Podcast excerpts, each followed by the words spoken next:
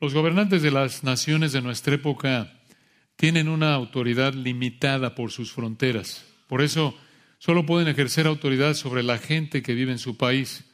Y en ciertas religiones de nuestra época también vemos esa idea de autoridad limitada en sus dioses por el lugar donde están. Por ejemplo, en el catolicismo romano, la Virgen de Luján es protectora de Argentina. La Virgen de Guadalupe es protectora de México. La Virgen protectora de la isla de Cuba es conocida como la Virgen de la Caridad del Cobre. La Virgen de la Paz en El Salvador. La Virgen del Rosario en Guatemala. La Virgen del Coromoto en Venezuela. La Virgen de Chiquinquirá en Colombia. Incluso en Estados Unidos la Virgen María como la Señora de la Concepción Inmaculada. Con todas estas vírgenes a cargo, por eso el mundo está como está, claro. Por eso está tan mal el mundo, claro. Ahora, obviamente, hermanos, no están a cargo porque no existen tal como dice la Biblia. Y eso no es nada nuevo, así era en la época del Antiguo Testamento. Las naciones pensaban que los dioses que tenían reinaban de manera limitada en cierto lugar o cierta situación. Ustedes recordarán en Éxodo capítulo 7 al 12 vemos las diez plagas contra Egipto y varias de ellas fueron un ataque directo contra diferentes dioses de Egipto. ¿Por qué? Porque atacaban elementos que se asociaban con algún dios egipcio. Y de esta manera el Señor demostró que los dioses falsos, muertos, de la nación más poderosa del mundo en esa época, que era Egipto, no podían sostenerse ante el único Dios vivo y verdadero, el Dios de Israel. Allí en Segundo de Reyes, capítulo 5, volvemos a ver esta idea de que los dioses eran dioses en el territorio de una nación, no en todas partes. Por eso, cuando una gentil, recuerdan, como Raab la prostituta en Josué capítulo 2, versículo 11, confesó que Yahweh es Dios arriba en los cielos y abajo en la tierra, demostró la obra del Espíritu Santo en su vida al hacerle entender que el único Dios vivo y verdadero es el rey sobre toda la creación y no está limitado por el espacio o el territorio de un lugar. Y una y otra vez en las Escrituras, el Señor demuestra que Él es el único Dios vivo y verdadero, el Rey y juez de la tierra y el universo, su poder, su soberanía, su autoridad no están limitados a un lugar. Y eso es exactamente lo que vemos en el pasaje que estamos estudiando en nuestro estudio de primero de Samuel, capítulos 4, 5 y 6. Recordarán que la semana pasada empezamos nuestro estudio de este gran pasaje. Empezamos con primero de Samuel 4. Hoy llegamos a la segunda de tres partes de este estudio que hemos dividido en tres tragedias relacionadas al arca que te enseñan el juicio del rey. Estamos viendo tres tragedias relacionadas al arca que te enseñan el juicio del rey. En primer lugar, la tragedia de los sacerdotes en 1 Samuel 4. En segundo lugar, la tragedia de los filisteos en 1 Samuel 5. Y en tercer lugar, la tragedia de los israelitas en 1 Samuel 6, llegando hasta el 7.2. Seguimos en la primera, la tragedia de los sacerdotes, 1 Samuel 4. La tragedia de los sacerdotes, 1 Samuel 4 Recordarán que estudiamos del versículo 1 al 11 de 1 Samuel 4 la semana pasada. Los filisteos mataron al final de este pasaje a 34 mil israelitas, a Ovni y a Finé, los sacerdotes corruptos, hijos del sumo sacerdote Elí, y el arca fue llevada por los filisteos. Y vean qué sucedió después, versículo 12, 1 Samuel 4, 12. Y corriendo de la batalla, un hombre de Benjamín llegó el mismo día a Silo desde el campo de batalla hasta Silo, este hombre habría recorrido poco más de 30 kilómetros, unas 18 millas para llegar a Silo. Y vean cómo llegó este hombre, versículo 12. Él llegó, versículo 12, roto sus vestidos y tierra sobre su cabeza. ¿Por qué? ¿Alguien lo revolcó, lo asaltó, lo atropelló? ¿Qué pasó? No, en esa época así demostraban su tristeza profunda. Este hombre demostró, versículo 12, su tristeza profunda por lo que pasó en los versículos 10 y 11. ¿Qué pasó? La derrota de Israel ante los filisteos, ya dijimos los treinta mil muertos junto con la muerte de los sacerdotes Ovni Finés, el arca llevada por los filisteos. Este hombre estaba en duelo. Por eso, versículo 12, llegó con sus vestidos rotos, tierra sobre su cabeza, y vean lo que pasó en el 13, cuando llegó, versículo 13, he aquí que Elí, el sumo sacerdote, el papá de Ovni Finés, estaba sentado en una silla vigilando junto al camino, porque su corazón estaba temblando por causa del arca de Dios. Llegado pues aquel hombre a la ciudad y dadas las nuevas, toda la ciudad gritó. ¿Por qué tenía miedo Elí por el arca? Es probable que, como era el sumo sacerdote, él tenía la responsabilidad principal por lo que le pasara al arca. Pero también es probable que Elí estuviera pensando el arca era una especie de amuleto de la buena suerte como los filisteos de Israel, al principio del capítulo 4. Entonces, Elí pudo haber pensado que si los filisteos tenían el arca, tenían más poder, pero realmente, hermanos, no estamos seguros de por qué Elí estaba tan temeroso por el arca. Pero, como él no veía, no vio llegar al mensajero, solo supo que el mensajero había llegado por los gritos que oyó. Y dirás, oye, ¿cómo que no veía? ¿Dónde dice eso? Versículo 14, primero de Samuel 4:14. Cuando Elí oyó el estruendo de la gritería, dijo, ¿qué estruendo de alboroto es este? Y aquel hombre vino a prisa y dio las nuevas a Elí. Y en el 15, era ya Elí de edad de 98 años y sus ojos se habían oscurecido, de modo que no podía ver. Hermanos, vean aquí algo de la misericordia del Señor hacia Elí. ¿Recuerdan quién fue Elí? Sumo sacerdote que había pecado, lo vimos en el capítulo 2, capítulo 1, capítulo 3, vimos cómo él era un hombre que había permitido mucho pecado en sus hijos, Ovni Finer, recuerdan, se acostaban sus hijos con las mujeres que venían a servir al tabernáculo, tomaban lo que era de Dios, la grasa de las ofrendas de los animales que sacrificaban en sacrificio a Dios, en ofrenda a Dios, que Dios había mandado que la grasa era para él. Sin embargo, Ovni la tomaban para ellos y él también participaba de eso y por eso, explicamos probablemente por eso, él también estaba tan obeso. Lo vamos a ver aquí en un momento. A pesar de tanto pecado en Elí, el Señor le concedió, versículo 15, llegar a la edad de 98 años. ¿Qué es eso? Misericordia, gracia. Y hermanos, es la misma razón por la que estamos aquí, ¿no es cierto? Por pura misericordia del Señor. Dices tú, oye, pero yo no soy tan malo como Elí. Bueno, ¿no te has visto en el espejo de la palabra de Dios? Claro que eres malo, incluso como creyente. No vivimos al nivel, a la estatura, a la medida de el nivel de santidad que Dios nos ha mandado que vivamos. Pecamos y pecamos a diario y lo que Dios nos debe es disciplina, quitarnos la vida y llevarnos ya al cielo porque pecamos tanto a diario. El hecho de que no estemos muertos, hermanos, es por misericordia pura, como Elí. Entonces, versículo 16, vean lo que pasó. Primero de Samuel 4, 16. Dijo pues aquel hombre Elí, yo vengo de la batalla, escapado del combate. Y le dijo, ¿qué ha acontecido, hijo mío? No tenía ni idea, todavía no le han dicho. Versículo 17. Y el mensajero respondió diciendo, Israel huyó delante de los filisteos y también fue hecha gran mortandad en el pueblo. Y también tus dos hijos, Ovni y Finés, fueron muertos. Y el arca de Dios ha sido tomada.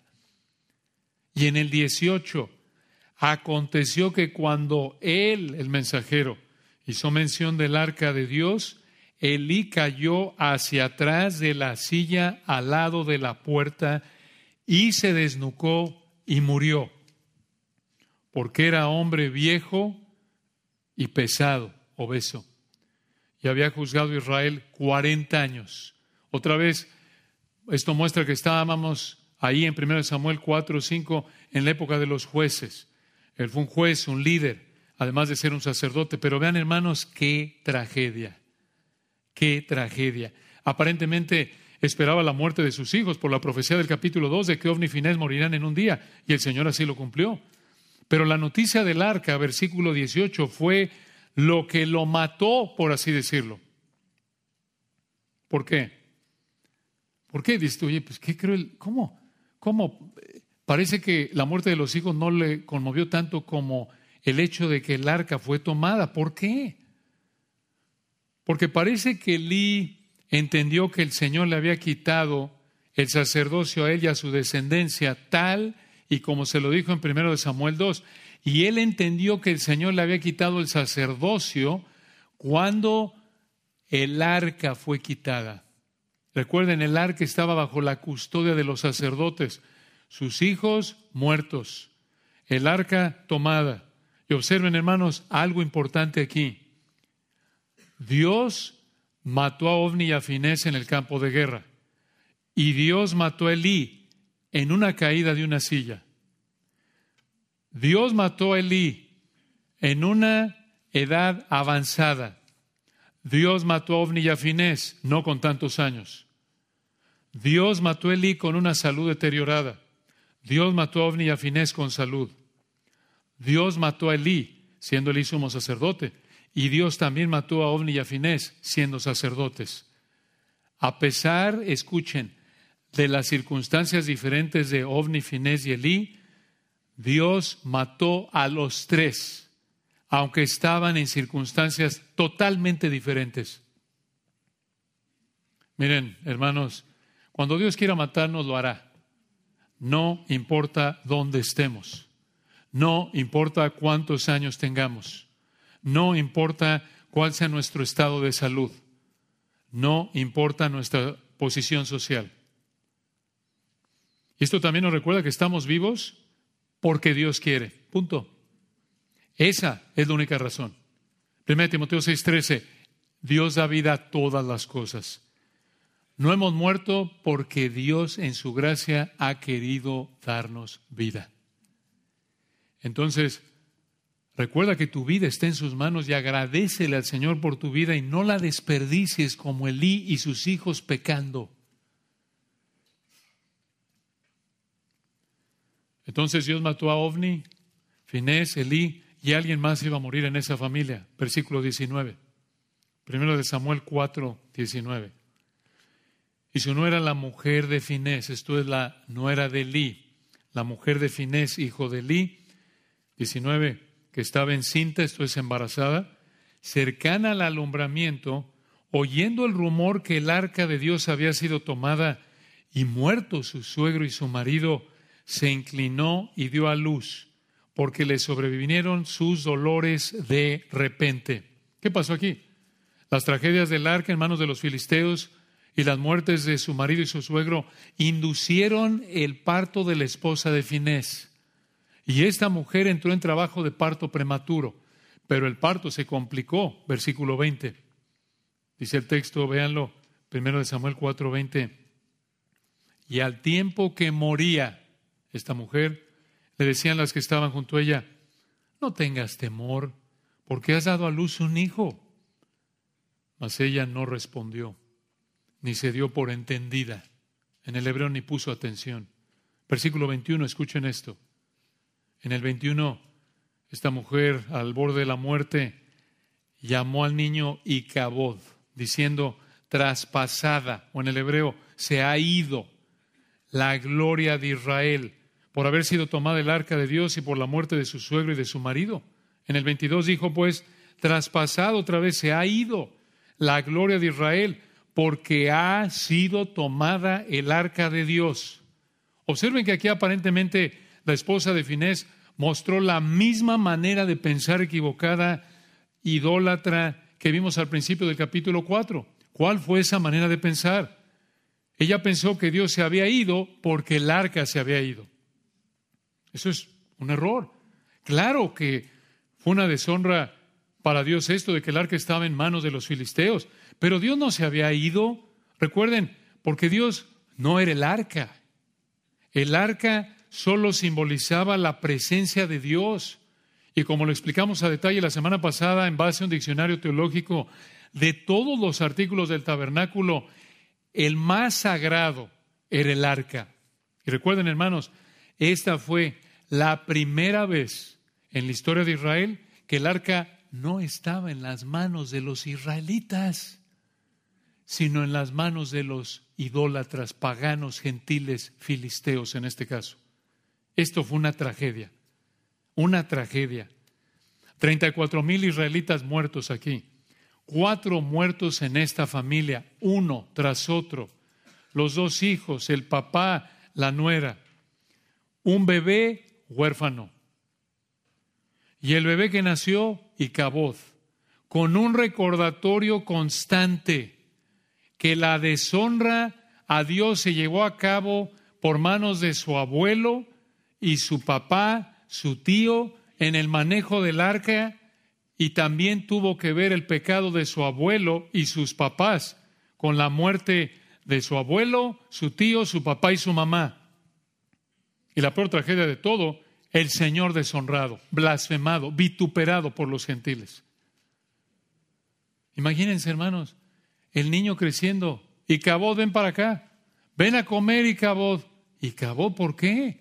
¿Por qué ese es tu nombre? Ah, un recordatorio constante de esta tragedia. ¿Y qué causó toda esta tragedia? En términos humanos, el pecado de Israel. Porque esto fue un juicio del Señor contra Israel. Y primordialmente, escuchen, fue el pecado de los líderes espirituales de Israel. ¿Quiénes? El pecado del sumo sacerdote Elí, sus dos hijos Ovni y Finés, que también eran sacerdotes. Este capítulo, hermanos, nos debe dejar temblando. debe infundir en nosotros un temor santo, saludable de Dios, un asombro reverente. Debe motivarnos a evitar el pecado ante la tragedia que causa el pecado. No podemos atrevernos a pensar que podemos manipular a Dios y retarlo con nuestro pecado como si Él no fuera a juzgarlo. Y en ese momento, hermanos, como acabamos de leer, la esposa de Finés pensó que todo estaba perdido. Desde el punto de vista humano, no pensando conforme a la palabra de Dios, todo estaba perdido. Por eso dijo ella, y cabot, ya, y cabot, y no menospreciamos su tristeza, suegro muerto, esposo muerto, cuñado muerto, ella al borde de la muerte. Pero hermanos, su perspectiva reflejada en el nombre que le puso al hijo de que se fue Dios, prácticamente ella pensó, todo se acabó, todo está perdido, esa perspectiva estaba equivocada. ¿Por qué? Porque la tragedia del arca y la muerte de sus compatriotas y sus parientes demostró que el Rey de Gloria estaba actuando conforme a su palabra y plan perfectos. Dices tú, ¿cómo? Sí, porque recuerden, el Señor había profetizado esto en el capítulo 2, capítulo 3, de que iba a quitar, iba a arrancar el sacerdocio corrupto y lo iba a reemplazar por un sacerdote y profeta fiel que nombraría reyes. Y ese profeta y sacerdote fiel estaba vivo. ¿Quién fue? Samuel. Y bien, hermanos, la gracia enorme del Señor en esto, en medio de toda esta tragedia, el Señor tiene ahí, ahí, a un sacerdote y profeta fiel predicando su palabra. Porque recuerdan, lo vimos ahí en el 3.19. Samuel creció y Jehová estaba con él y no dejó caer a tierra ninguna de sus palabras. Y en el 3.20, y todo Israel, desde Dan hasta Berseba, conoció que Samuel era fiel profeta de Jehová. Y en el 4.1 Samuel habló a todo Israel. Y allí estaba este hombre de Dios predicando fielmente la palabra de Dios, a pesar de toda esta tragedia que vemos en el capítulo 4. Hermanos, en medio de esta tragedia, esto, esto es una joya de esperanza. ¿Cómo? Aunque a veces nos veamos, a, nos veamos tentados a pensar como la esposa de Finés, hombre, todo está de cabeza, tragedia en mi vida, tragedia en la de mi familia, pecado por todos lados. Hombre, parece desde el punto de vista humano que Dios ya se fue. ¿Dónde está Dios? ¿Cómo está el mundo? Nos podríamos ver tentados a pensar así como la esposa de Finés, pero qué hermoso recordatorio es que vemos que a pesar de que vemos al mundo hundido en tanta tragedia debido a su pecado, el Señor está cumpliendo su palabra y su plan perfecto en cada momento, en cada situación, en cada nación. Siempre, siempre. Y siempre tiene a sus Samueles, como lo vemos a lo largo de toda la Escritura, predicando su palabra a toda voz, incluso mediante escritos. Incluso lo vemos, recuerdan, en el periodo de la tribulación futura que viene de siete años, Apocalipsis capítulo 6 al 18, en el momento más oscuro de la historia humana que está por venir, en el momento de juicios más intensos que la humanidad está por enfrentar aquí en la tierra. Aún ahí, en medio de esa oscuridad y esa tragedia, ahí va a estar el Señor en su gracia predicando el Evangelio a través de 144 mil evangelistas judíos, dos testigos, ángel, Hermanos, esa es la gracia del Señor. Entonces, cuando ves lo que te rodea, ves la tragedia del pecado y trae dolor y quebranto y desventura hay en el camino de el que se entrega al pecado y enfrenta la tragedia del juicio de Dios debido a su pecado, recuerda, todo está cumpliéndose tal como el rey lo está dirigiendo. Todo, todo, al pie de la letra en toda nación, en toda situación. El Señor está cumpliendo su palabra y su plan eterno. Entonces, vemos aquí en 1 Samuel capítulo 4 la tragedia de los sacerdotes, que es la primera de tres tragedias relacionadas al arca que te enseñan aquí el juicio del rey. Pero vean, la segunda realmente es una categoría de tragedias, porque no es una tragedia, es, son varias. No solo vemos la tragedia de los sacerdotes en el capítulo 4, sino también en el capítulo 5, en segundo lugar, vean la tragedia de los filisteos. La tragedia de los filisteos. Primero de Samuel capítulo 5. Observen, hermanos, cómo aquí en primero de Samuel 5.1, como alguien dijo, aquí parece enfatizar la responsabilidad de los filisteos de haberse llevado el arca. Y esto es importante, ¿por qué? porque muestra que eran culpables y que ellos merecían los juicios que el Señor mandó contra ellos, que vamos a ver aquí a partir del capítulo 5, véanlo, 5.1. Primero de Samuel 5.1. Cuando los filisteos capturaron el arca de Dios, la llevaron desde Ebenezer a Asdod. Ahora, recuerden, como lo explicamos la semana pasada, que en segundo de Samuel 6, 6 y 7, cuando Usa tocó el arca de Dios, Dios mató a Usa en el instante y cayó allí muerto junto al arca de Dios. Pero aquí en primero de Samuel 5.1 dice, cuando los filisteos capturaron el arca de Dios, la llevaron desde Benecer a Zod. Observen que aquí el Señor no los mató. ¿Por qué?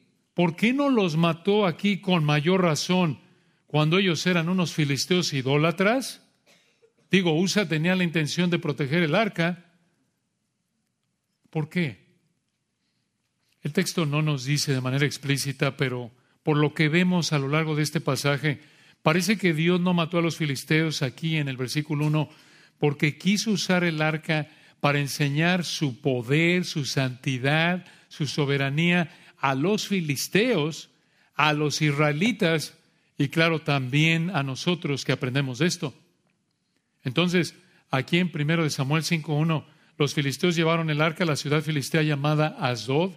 Azod estaba unos 53 kilómetros o 32 millas al oeste, esto es a la izquierda de Jerusalén, cerca de la costa. Y vean versículo 2 lo que hicieron los filisteos con el arca. 1 Samuel 5.2. Y tomaron los filisteos el arca de Dios y la metieron en la casa de Dagón.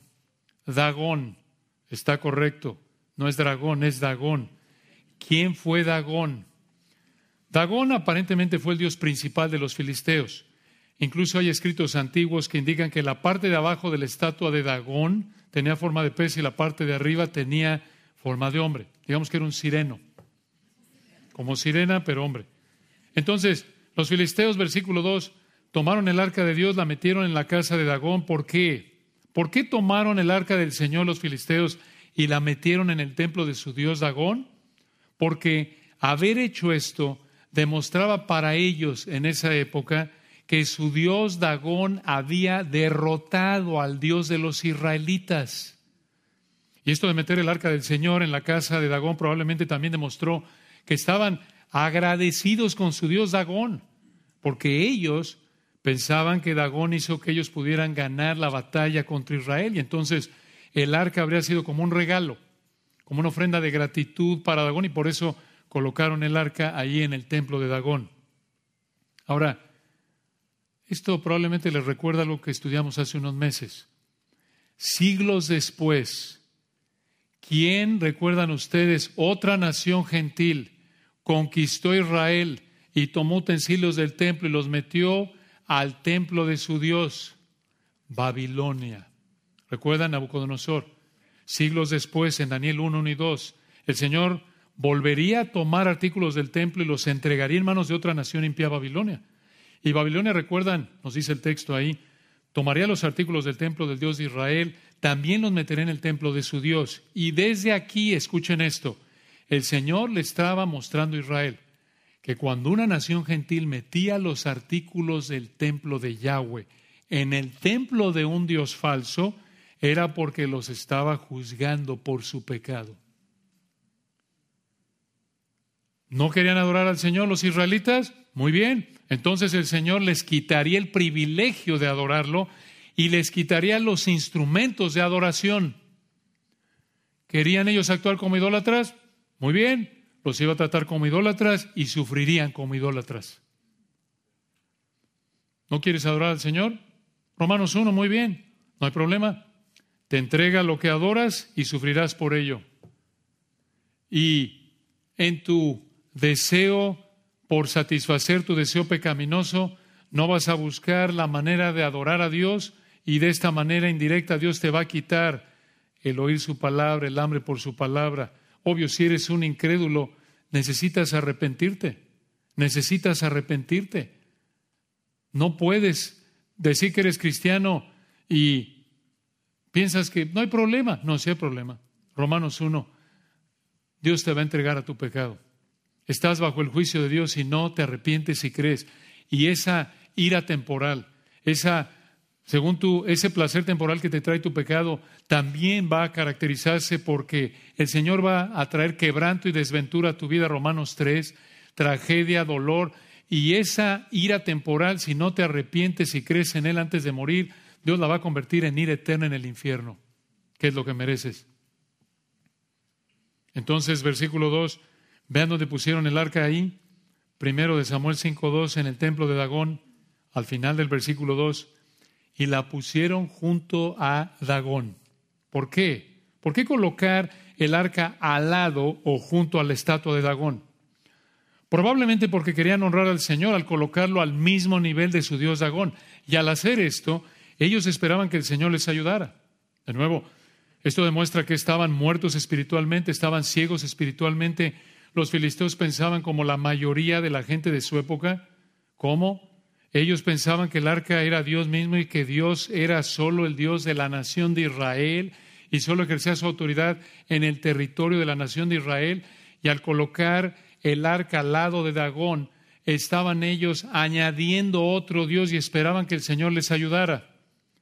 Así como tu hermana que añades otra tacita que te regalaron en Navidad ahí a tu vitrina para que se vea bonita, así como colección. Esa era la mentalidad de los filisteos. Pues añadimos otro Dios, ya creció nuestro poder, porque no solo tenemos a Dagón que nos cuida aquí en Filistea, sino también ahora tenemos a Yahweh, ellos pensaban que era el arca, que cuida Israel, entonces ya creció nuestro poder.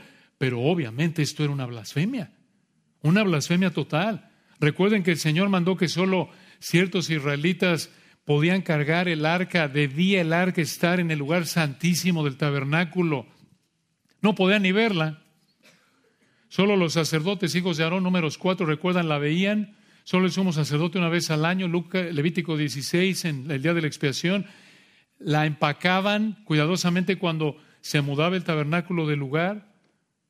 Pero aquí en 1 Samuel 5.2 los filisteos idólatras tomaron el arca, la llevaron hasta Asdod y la metieron en este templo pagano y la trataron como si fuera Dios mismo y trataron al Señor como si fuera otro Dios falso como Dagón.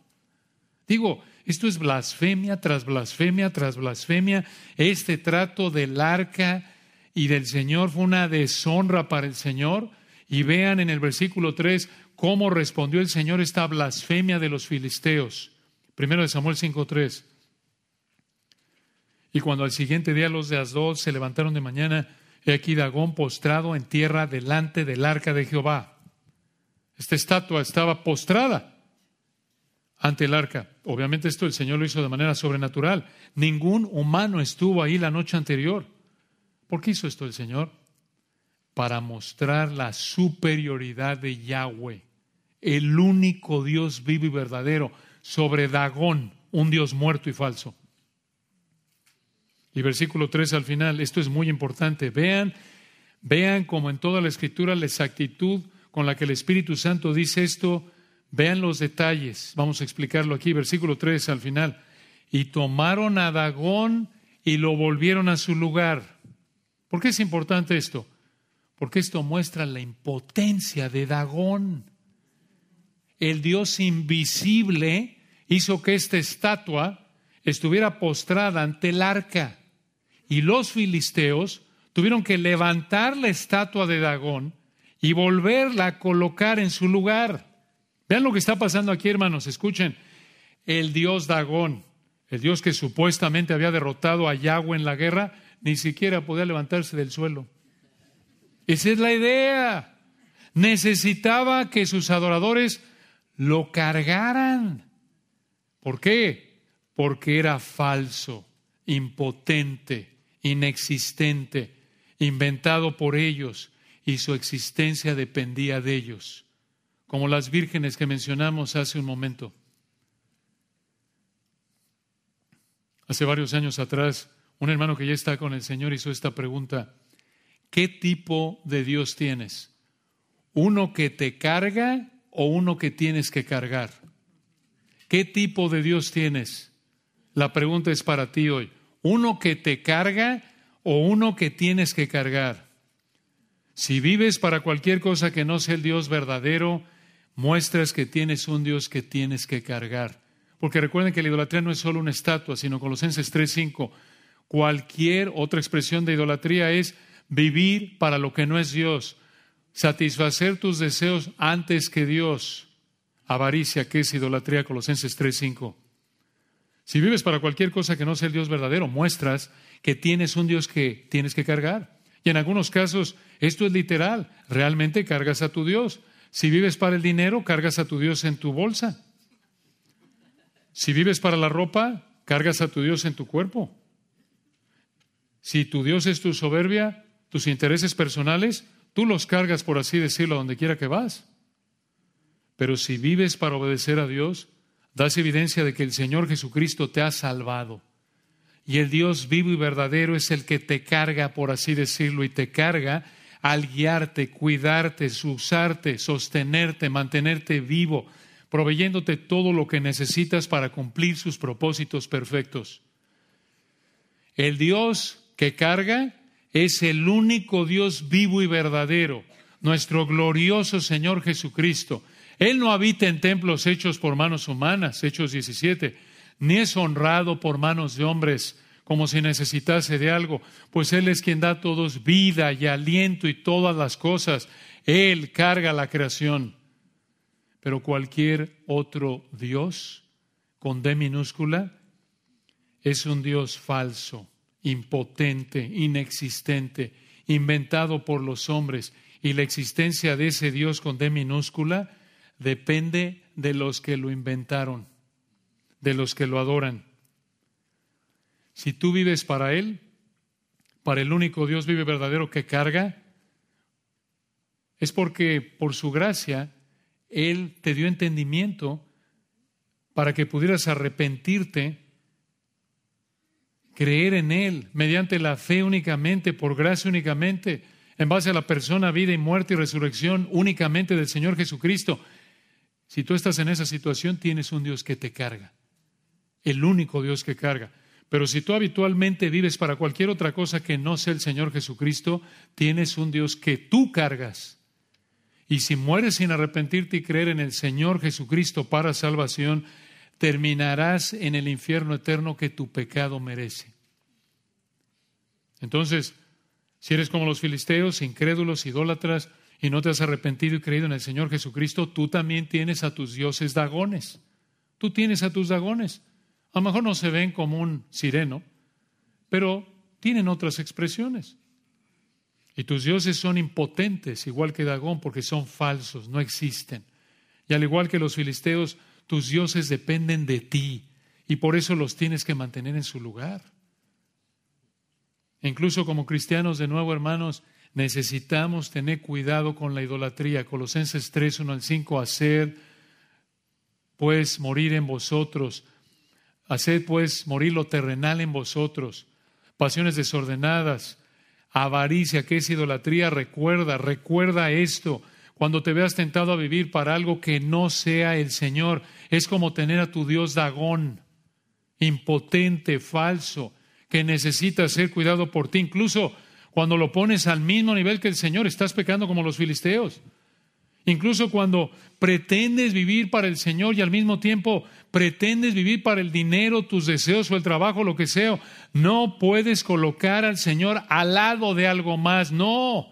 Él es Caná en hebreo, recuerdan. Él es el Dios celoso que demanda adoración exclusiva y por encima de cualquier otra cosa. Esto es amar al Señor tu Dios con todo tu corazón, mente, alma y fuerzas esto es tomar tu cruz e ir en pos de Él. Esto es, al Señor tu Dios adorarás y a Él solo servirás. Esto es lo que el Señor prohibió en el primer mandamiento. No tendrás dioses ajenos delante de mí. No, el Señor no quiere ser uno en una colección de dioses, es la idea. No, el Señor no quiere ser adorado como un Dios más entre otros, no, sino como Él es en realidad el único Dios vivo y verdadero. Y aunque desde su punto de vista los filisteos trataron con cierto honor al Señor al colocar el arca al lado de la estatua de Agón, y explicamos que esto fue una blasfemia. Así también no cometas tú la blasfemia de colocar en tu mente y vida, incluso como cristiano de nuevo, algo al lado del Señor.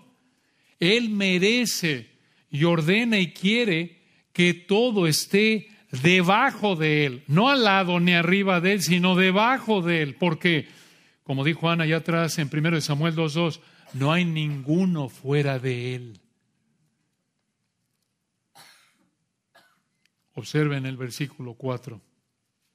Regresemos a 1 Samuel 5.4. En el versículo 3 tomaron la estatua de Dagón, la pusieron en su lugar. Y 1 Samuel 5.4, volviéndose a levantar de mañana el siguiente día, He aquí que Dagón había caído postrado en tierra delante del arca de Jehová, y la cabeza de Dagón y las dos palmas de sus manos estaban cortadas sobre el umbral. Umbral aquí se refiere al escalón de la entrada del edificio, habiéndole quedado a Dagón el tronco solamente. De nuevo, de manera sobrenatural, Dios hizo esto, pero ahora fue más fuerte que la primera vez, porque ahora, allí en el versículo 4, Dios le rompió la cabeza y las dos palmas de las manos a la estatua de este Dios falso, y las colocó sobre el escalón de la entrada. ¿Por qué hizo esto el Señor? Por otros textos bíblicos sabemos que esto de haberle cortado la cabeza y las manos significaba que Dagón estaba muerto, estaba derrotado. Aquí el Señor volvió a mostrar su superioridad sobre Dagón, ese Dios falso. Entonces, en el versículo 4 encontraron las manos y la cabeza de la estatua de Dagón ahí en el escalón de la entrada al templo de Dagón. Y versículo 5, vean lo que hicieron los sacerdotes. Primero de Samuel 5, 5. Por esta causa los sacerdotes de Dagón y todos los que entran en el templo de Dagón no pisan el umbral de Dagón en Asdod hasta hoy. Esto vuelve a mostrar la superstición de los filisteos. Ellos pensaron que ese escalón estaba bajo maldición, entonces se lo saltaban. Prácticamente como, ya saben, la clásica, ¿no? De que está abierta la escalera, no pases por allá abajo un gato negro, volteate. No, no, hermanos, esa es la misma idea, superstición. Y versículo 6, a partir del versículo 6, vean cómo Dios incrementó su nivel de juicio contra los filisteos. En los versículos anteriores que acabamos de ver, prácticamente aquí en el 5, 3 al 5, fue contra solo la estatua. Pero ahora el Señor los va a juzgar de manera directa a los filisteos. Versículo 6. Y se agravó la mano de Jehová sobre los de Azod. Una pausa ahí. Otra vez, observen aquí el Espíritu Santo lo que está enfatizando. Dice el texto en el 6, se agravó la mano de Jehová. La palabra mano aquí describe el poder del Señor al actuar. El Señor no tiene manos porque es espíritu. Claro, el Señor Jesucristo es el Dios hombre. Pero hablando aquí específicamente en este texto, la mano de Jehová no tiene manos porque es espíritu. Pero la palabra mano aquí se refiere en el 5 o 6 de primero de Samuel al poder del Señor en operación. El poder del Señor actuando. Vean aquí una diferencia enorme entre Yahweh el Dios verdadero, y Dagón un Dios falso. Versículo 5, las dos palmas de Dagón estaban cortadas. Y aquí en el versículo 6 se agravó la mano de Jehová sobre los de Asdod y los juzgó. Observen que aunque Dagón era una estatua con manos, no puede hacer nada con las manos. ¿Por qué? Porque solo es una estatua. No tiene vida, no puede usar las manos. Solo le pueden hacer algo, porque no es más que una estatua. Por eso en el versículo 3 tomaron a Dagón y lo volvieron a su lugar, y en el versículo 4 la cabeza de Dagón y las dos palmas de sus manos estaban cortadas, y Jehová, Yahweh, que ni siquiera tiene una estatua con manos que lo represente, actúa y juzga a los filisteos. ¿Por qué? Porque Él es el único Dios vivo y verdadero. De hecho, es tan poderoso, esta es la idea aquí, que lo vemos a lo largo de la escritura. Él es tan poderoso que sin tener manos como hombre, hizo los cielos y la tierra. Lo vemos, por ejemplo, en el Salmo 115, recuerdan ese hermoso salmo, lo pueden buscar o solo escuchar. Salmo 115 describe algo de lo que estamos viendo aquí. Salmo 115 dice en el versículo 3, nuestro Dios está en los cielos. Todo lo que quiso ha hecho. Vean ustedes, poder ilimitado, soberanía ilimitada. Contraste, a diferencia de él, versículo 4, Salmo 115, 4, los ídolos de ellos son plata y oro. Esto es las estatuas, son de plata y oro. Versículo 4, obra de manos de hombres. Versículo 5, tienen boca, mas no hablan. Tienen ojos, mas no ven. Versículo 6, orejas tienen, mas no oyen. Tienen narices, mas no huelen. Esto es, tienen forma de humano, pero están muertos. Y escuchen esto, Salmo 115, versículo 7. Manos tienen, mas no palpan. Tienen pies, mas no andan, no caminan. No hablan con su garganta. ¿Por qué? Porque están muertos. Porque versículo 4 son obra de manos de hombres. Ahora no le digas esto a tu tía que tiene su altar en su sala, tu tía católica, antes de predicar el Evangelio, porque no te va a dar tiempo de predicar el Evangelio, te va a correr. Predica el Evangelio y luego ya entras por acá si quieres. Pero esta es la realidad. Observen el versículo 6, primero de Samuel 5 o 6, regresemos ahí. Primero de Samuel 5, 6. Y terminamos con esto por hoy. Dice aquí, primero de Samuel 5, 6, y se agravó la mano de Jehová sobre los de Azod y los destruyó y los hirió. Esa frase, los destruyó y los hirió, la idea es que hizo que estuvieran aterrados y afligidos con tumores en Azod y en todo su territorio. ¿Tumores? ¿De qué? Realmente no estamos seguros, el texto no lo dice, pero por la mención de los ratones, ratones animales en 1 Samuel 6, 4, que veremos si el Señor quiere la semana que entra, parece que esto fue una enfermedad llamada peste bubónica. Peste bubónica que los ratones extendieron. ¿Qué es la peste bubónica? Es causada, una enfermedad causada por bacterias que atacan los nodos linfáticos y hacen que se inflamen ciertas partes del cuerpo. Y aquí el versículo 6 muestra el poder de Dios sobre la enfermedad. Vean ustedes la conexión. No hay coincidencia aquí, no existen las coincidencias. Versículo 6, se agravó la mano de Jehová sobre los de Asdod y los destruyó y los hirió. Él lo hizo con tumores.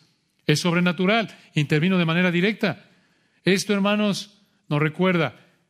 Algo recuerda, le recuerda usted, a ustedes allá atrás, alguna nación que tenía conquistado a Israel y Dios trajo enfermedad para juzgar esa nación extranjera? Claro, Egipto. Esto es como el Señor lo hizo en Egipto, en el Éxodo. Le demostró a los filisteos, igual que a Faraón y a su ejército, que Él es el único rey. Él es el único Dios vivo y verdadero. No Dagón, su Dios falso.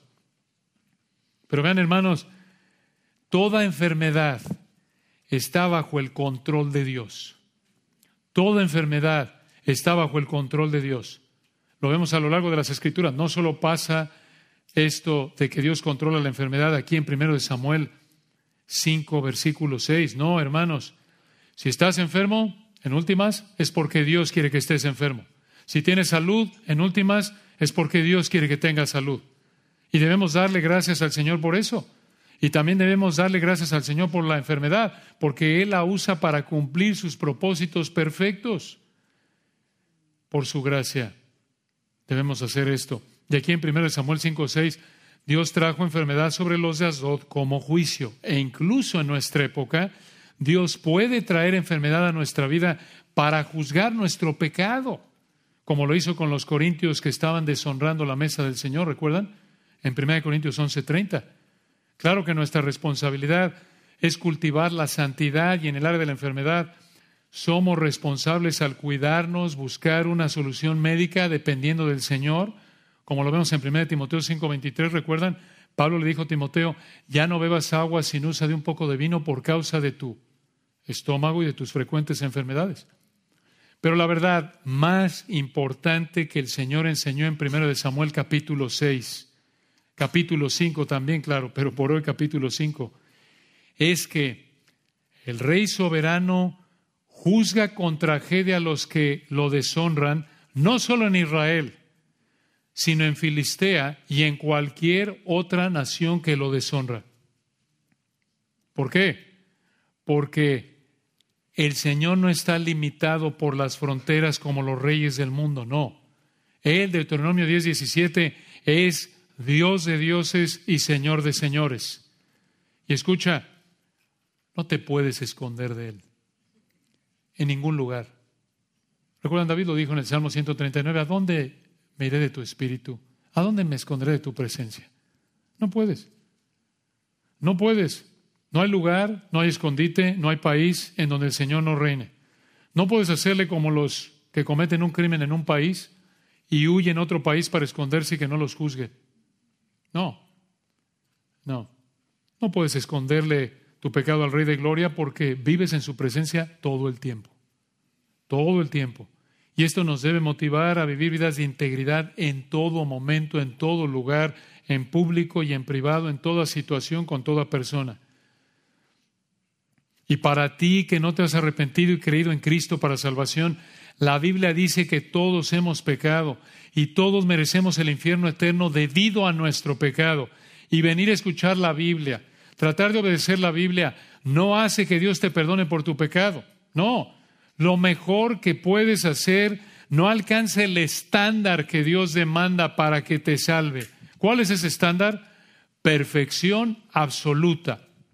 Y no alcanzar ese estándar te hace merecedor del infierno. Y el Señor Jesucristo es el único humano, el Dios hombre que ha alcanzado ese estándar. Por eso, únicamente en base a lo que Él es y ha hecho es que puedes alcanzar ese estándar mediante arrepentimiento y fe en Él únicamente, no por nada que puedas hacer.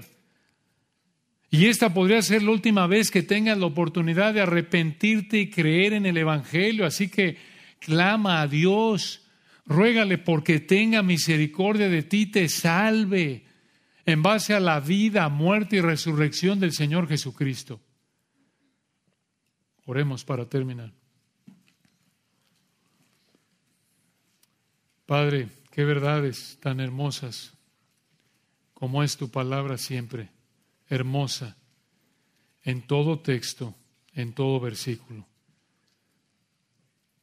Te alabamos por tu palabra, porque refleja tu perfección, tu gloria. Gracias por habernos dado el privilegio de haberla estudiado el día de hoy, haberla proclamado, haberla aprendido. Gracias porque tú eres el dueño de tu creación. Gracias porque no estás limitado a un lugar, a un edificio. Gracias porque no dependes de nosotros, no tenemos que cargarte, sino que tú nos cargas a nosotros. Dependemos de ti en todo. Tú nos das vida y aliento y todas las cosas, te adoramos por ello. Gracias por habernos dado entendimiento para conocerte a ti, al único Dios vivo y verdadero a través de su Hijo Jesucristo. Oramos, Padre, que tu Espíritu nos lleve a examinarnos si estamos teniendo algún dagón en nuestra vida, por así decirlo. Que lo veamos, que nos arrepintamos. Que si alguien en esta mañana no te conoce, alguien espiritualmente, por así decirlo, es un filisteo, aunque aparente ser un creyente externamente, que tu espíritu rompa la dureza de su corazón le des entendimiento para ver su pecado y las perfecciones que solo tú tienes, tu amor, tu deseo de salvarlo. Gracias Señor por este día. Oramos que estas verdades nos ayuden, Padre, a adorarte con mayor pureza para tu gloria. Amén.